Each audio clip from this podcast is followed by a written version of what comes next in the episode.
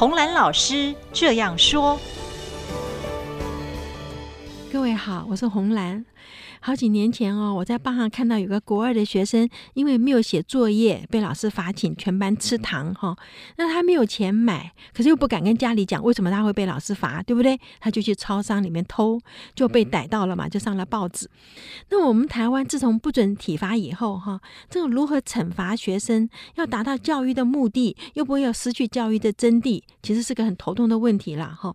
所以我认为是，其实罚劳役比较好。比方说啊，你今天不乖，好，把全教室的玻璃擦亮，把楼梯仔细打扫干净。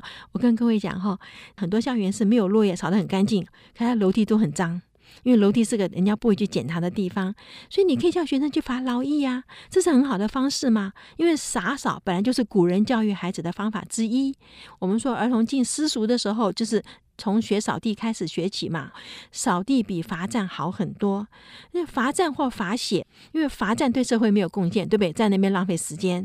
可是罚写的话呢，会使孩子更痛恨他的作业，因为原来就是因为没有写作业才被罚，然后现在又在罚写，那么孩子很痛恨作业，以后的学习就没有兴趣了嘛。所以我们透过实验呢，发现学习跟情绪和动机是有直接的关系啊。那个环境很干净了以后，孩子在干净的环境里面学习是。情绪比较好的这个实验的做法是给学生一根蜡烛，然后一盒图钉，让学生想办法让这个蜡烛站在墙上了哈。在解决问题之前呢，他先给一组的学生看一个喜剧的短片，一组是看教学的短片。结果看喜剧的短片那一组呢，百分之七十五的学生就想到了说，把图钉倒出来，然后用一根图钉把这个图钉的盒子钉在墙上。然后呢，再把蜡烛去站在图钉的盒子上，就完成了他的任务了。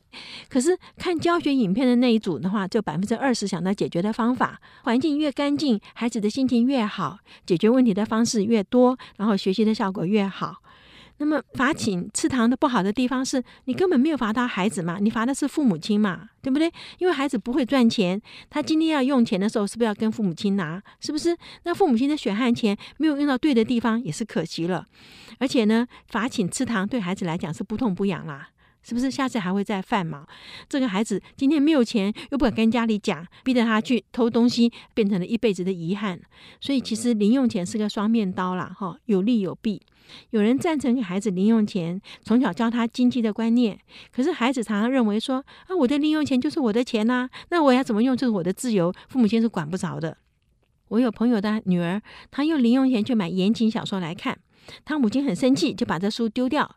他女儿就认为说妈妈毁坏他的东西，侵犯他的权益。他要说他去告他妈妈。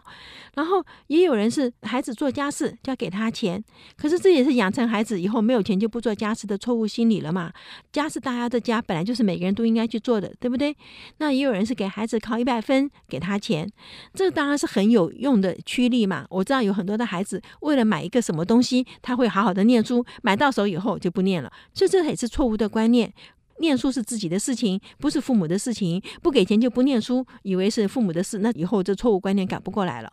所以这个事情最重要的警讯，在我看起来，其实是说孩子在学校里的事情，因为不敢跟家里讲，我觉得孩子是很可怜的。如果一个人他是没有人可以商量的话，他会觉得很孤单、很无助。通常这是孩子最需要大人的时候了，对不对？大人要指引他正确的解决问题的方法，告诉他是非对错。那么教养孩子是父母亲的责任，是责无旁贷的。所以这件事情，在我看起来，是老师、家长和社会都需要检讨。老师需要知道什么是最有效的处罚方式，父母亲要检讨我今天的管教方法是否得当。为什么孩子今天有事情不敢跟家里讲啊？那么社会需要反省的是，为什么一个孩子长到十三岁还不知道偷窃的重要性，以为做坏事不一定会被抓到，可以侥幸。对不对？这社会没有给孩子一个正确的价值观了。